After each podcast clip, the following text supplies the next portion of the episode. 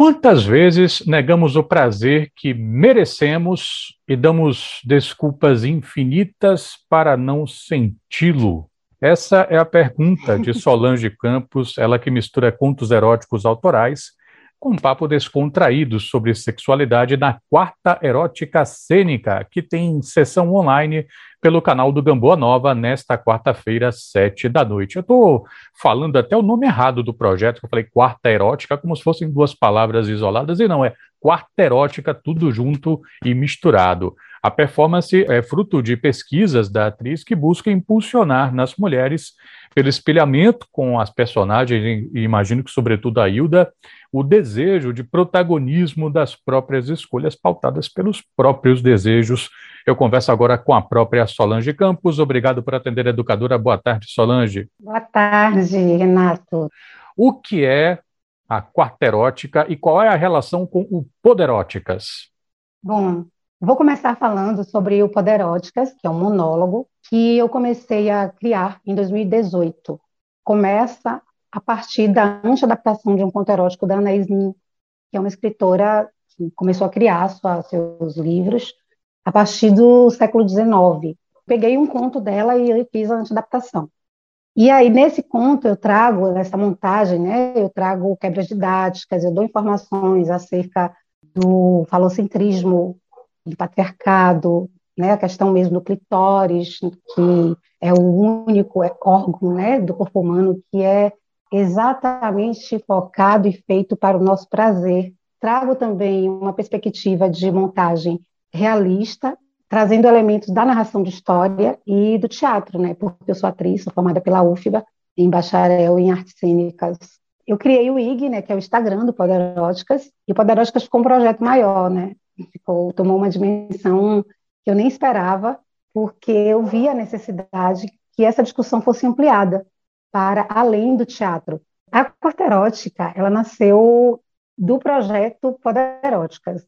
Acontecia enquanto live desde 2020. Eu convidava autoras que escrevem hot, contos eróticos, poesias eróticas, romances eróticos, para participar, compartilhando trechos da sua escrita, né? Dentro desse momento, eu também escrevia um conto. Então, para cada quarta erótica, eu escrevia um conto com uma temática específica que eu estrategicamente trazia para que a discussão acontecesse. E o público participava, né, e, a, e a coisa foi crescendo. A quarta erótica acontecia quatro vezes por mês. Daí o Teatro Gamboa me convidou para fazer a quarta erótica no Teatro Gamboa, online ao vivo. Em outubro, eu fiz duas apresentações, uma do dia 20 de outubro e a outra dia 27 de outubro. Aí, nesses dois dias, cada um eu fiz um conto que eu havia escrito, né? Um foi o Em Coleiras, que fala sobre fetiches. No primeiro, eu levei a Paula Milena, que é sexóloga, é terapeuta pélvica. Depois da, da apresentação do conto, né? Porque aí, quando ele vai para o teatro, a quarta erótica, ela ganha uma espetacularidade, né? Não é, uma, não é mais um conto narrado, não é uma leitura dramática, como era feita no IG. Então, lá no Teatro Gamboa, eu faço a cena mesmo acontecer mais ou menos os moldes do Poderóticas, né? Porque no Poderóticas eu utilizo de elementos de narrativa, da narração de histórias, né? Objetos, recursos visuais, que a gente chama de recursos lúdicos. Mas na, na quarta erótica, não. Na quarta erótica eu faço aqui, como eu estou conversando com você, e trago as personagens, né? É um monólogo, né? Uma, uma performance. E aí, no final, tem sempre uma convidada. Minha convidada dessa semana vai ser Sata Flor, que é terapeuta corporal, né? Terminando o curso de sexologia depois, nós vamos discutir, conversar junto com o público e junto com ela sobre a temática que eu trago com o conto Álibi da Libido. Eu assisti o seu espetáculo, a sua performance, e tem uma parte ali, né, é, para quem está acompanhando a gente, né, Hilda é a protagonista, ela se descobre desejando e sendo desejada por um rapaz bem mais novo, né, o João, e aí tem um momento em que Hilda demonstra uma enorme aversão pela palavra liberdade. Achei interessante essa parte, porque eu, eu, Solange, conheço pessoas um pouco mais velhas, naturalmente, né? Que elas têm o hábito de falar a palavra liberdade de uma forma pejorativa. Não, porque fica aí essas liberdades, né? E me parece que seu, sua performance, seu conto, a sua apresentação, ela vai muito no, no, no, sentido assim de reposicionar a liberdade numa, numa dimensão assim de experiência de prazer, de desejo, de plenitude, Mas aí ficou assim na minha cabeça essa situação da Hilda avessa com essa coisa da liberdade. Por que diabos isso acontece, Solange, na sua opinião? A Hilda, a é meu xodó, né? Das personagens que eu mais gosto, que eu criei nos meus contos, tem a Louise, que é do Poderósticas, e logo depois vem a Hilda, porque a Hilda representa essa particularidade que você traz, né, de muitas mulheres que têm essa aversão à liberdade e tem medo da liberdade, né? A, a, liberdade ela, ela é afrontosa com a gente. Nós recebemos muitos nãos enquanto mulheres, sobretudo com relação à nossa sexualidade. Então, ouvir falar é uma coisa terrível, né? Eu, eu falo com você e me arrepio porque eu gosto muito dessa cena que você citou e você aceitar a sua liberdade exige uma coragem muito grande para esse mundo, né? que diz para a gente que a gente não pode, que a gente não deve. Feche as pernas, que é feio, tire a mão daí, que é feio. Vista roupas comportadas para que você não seja violentada, para que você não seja assediada, não, não gargalhe demais, não apresente essa liberdade de ser, né, quem você é e o que você quer. Imagina que Hilda foi uma mulher com muitas mulheres, que casou aos 18 anos, né, e acho que você viu lá no início do conto, o marido dela, como muitos maridos, é, deitava por cima dela, e eu, eu tenho um texto, na parte do texto que eu falo, e a penetrava sem a menor lubrificação. Muitas mulheres casadas são estupradas diariamente sem que tenha, sem que saiba que isso que ela vive é estupro. Imagina que essa mulher, ela viveu dentro de uma caixa fechada, cheia de padrões. Então, nesse momento que ela é viúva, eu falo na idade da loba, de correr entre os seus, né? de ser dona dos seus prazeres, das suas conquistas, das suas angústias, das suas dores, das suas alegrias. Imagina como isso não parece pavoroso. Você está dentro de uma caixa fechada, onde você é violentada diariamente, e imagino que esse marido, inclusive, não foi só esse tipo de violência, né? Carinhoso, aí você questiona, cuidadoso, que eu trago no texto, fazia todas as suas vontades. Mas que vontades eram essas, né? e na cama a vontade que prevalecia era dele. Então, era assustador para ela, né? Como para muitas mulheres. Eu, eu vejo isso, eu converso com muitas mulheres no Poderóticas, através do direct, como elas vêm para mim e falam desse lugar da inspiração, né? E por isso que eu digo que, como as mulheres dos contos, elas inspiram, elas são sempre ou em processo de empoderamento, nesse sentido, e aí eu digo que essa palavra também está sendo muito questionada por agora, né? Eu entendo, porque fala de uma questão coletiva e maior, mas eu falo dessa, desse, desse poder pessoal, né, desse poder de gerir a própria vida. Muitas mulheres vêm e falam quanto o IG é inspirador, o quanto, quando eu fazia o espetáculo Poderosas, o quanto aquilo movimentava elas. E homens também, viu? Não é só mulheres, não. Vem muitos homens no, no Poderóticas e vem muitos homens que assistiram a Quarta Erótica e que estão tá ali acompanhando isso é uma coisa que eu ia te perguntar. Uhum. Bom, já estou perguntando, né? Enfim, eu vi né, o, o espetáculo, e assim, no final tem o um debate, e vários caras foram falar, inclusive foram falar, alguns deles, eu me lembro de ter ouvido, é, falando sobre como o machismo atrapalha a vida deles, inclusive. Exatamente. O machismo é uma ferida aberta, né? Social, cultural, sexual, profissional. Então, uma ferida gigantesca que não afeta só as mulheres, né? Estatisticamente falando, do lugar de poder mesmo, né, que nós estamos ainda lutando para sair desse lugar. E temos também obtido muitas conquistas, né, não podemos negar, mas fere também os homens, né, uma ferida aberta para eles também. Os homens não podem chorar, os homens não podem vestir rosa, os homens têm que ser forte, o provedor, os homens não podem falhar sexualmente, é, porque eles sentem imensa vergonha tem o, o, mito, né, que vem o falocentrismo aí, falando do, da, da, questão do, do, do, mito, não, mas a questão deles terem que ter um, um pênis grande e estar tá sempre ereto.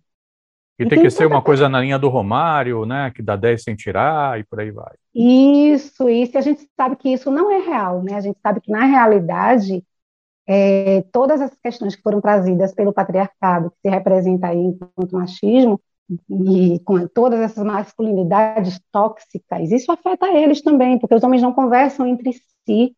Os homens falam de sexo, né? Mas não falam de sexualidade, são duas coisas completamente diferentes, né?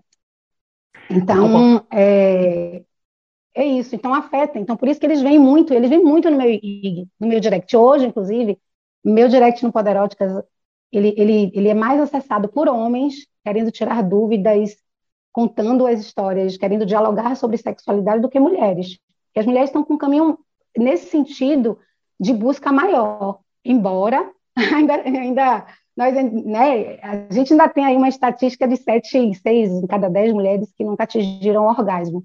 Mas a questão que fica é, é os homens têm orgasmos mesmo ou gozam?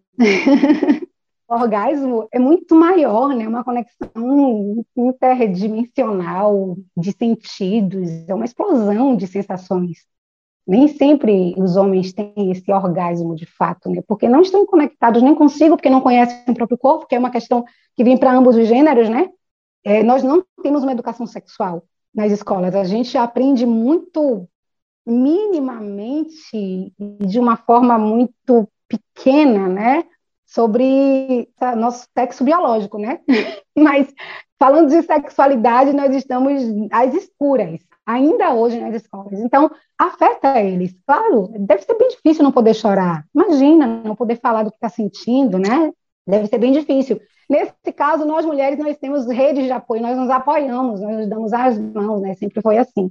Por isso que tem muito homem lá comentando, e, e homens assistindo, e homens no Poderóticas, no espetáculo e na Quarterótica, nas lives também, quando eram lives. Eu estou conversando com Solange Campos, ela que está à frente da Quarterótica Cênica, espetáculo que acontece pelo Gamboa Online nesta quarta-feira, às sete da noite. Depois tem um bate-papo para discutir as questões que são colocadas nessa contação de história. É, é um espetáculo que está acontecendo por meio da internet, então ela tem algumas funcionalidades que, se você estivesse lá na sala, né, de corpo presente, né, você não teria, por exemplo, você não tem a possibilidade de, numa cena particularmente é, interessante, expressiva, você não tem, não tem como o público levantar, subir no palco e olhar você de pertinho, Solange. Mas a câmera faz isso. A câmera faz isso. Isso muda de lugar, né? Algumas perspectivas assim da experiência. Queria saber de você como é que isso é pensado. Qual é o momento que a câmera pode chegar e não pode chegar? Como é que você pensa isso? Olha, minha conversa com o Alex, que é, né, que é o câmera lá da, do Gamboa, é, fluiu muito no sentido de que ele ficasse à vontade, de fato.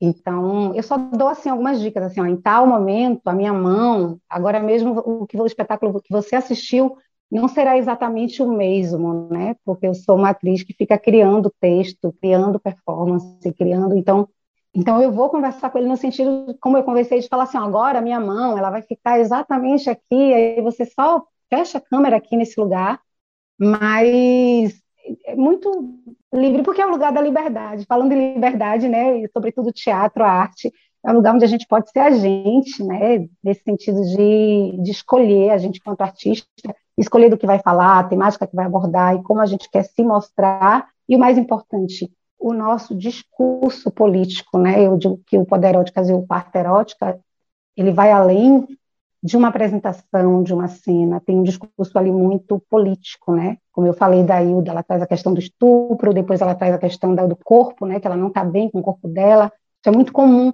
Tem uma discussão muito importante também com relação ao corpo, né? E quando a gente não se relaciona bem com o corpo, a gente não se relaciona bem com o nosso prazer. E aí não é só o prazer sexual, né? Prazer de viver também. Eu queria agradecer muito aqui pela gentileza da Solange Campos de falar um pouquinho com a gente sobre sexualidade e também sobre o espetáculo, e fica à vontade para convidar o povo, Solange. Então, é, acontecerá agora, é quarta-feira, com o conto erótico que eu escrevi, chamado Álibi da Libido, que é uma delícia. Gente, vocês não podem perder, porque é daquele jeito que a Lilith gosta, sem censura, apimentado, erótico, e, sobretudo, com bate-papo no final delicioso, maravilhoso, muito embasado, descontraído e necessário para a vida da gente, tá? 19 horas, para compra de ingressos no Teatro Gamboa, que eu quero agradecer mais uma vez o convite. Eu quero agradecer aqui aos meus apoiadores e apoiadoras, Sex Shop Eva, Benzem Boutique, Del Carvalho, Vanessa Makeup e Autoestima, e ao Teatro Gamboa Nova, que me convidou para fazer parte da programação E falar para vocês aqui em primeira mão que a partir desse mês eu faço a quarta erótica faz parte da programação oficial do Teatro Gamboa, todos os meses, todas as quartas, e a próxima data será dia 29 de janeiro com outro conto que eu montarei para apresentar. É, daqui a pouco sai o livro, né? É, sai um livro. Eu tenho 27 contos escritos, 27 uh, contos eróticos. É, cacete. Valeu, Solange. Muito obrigado pela gentileza de falar educadora. Saúde para você e para os seus. Obrigada. Até a próxima.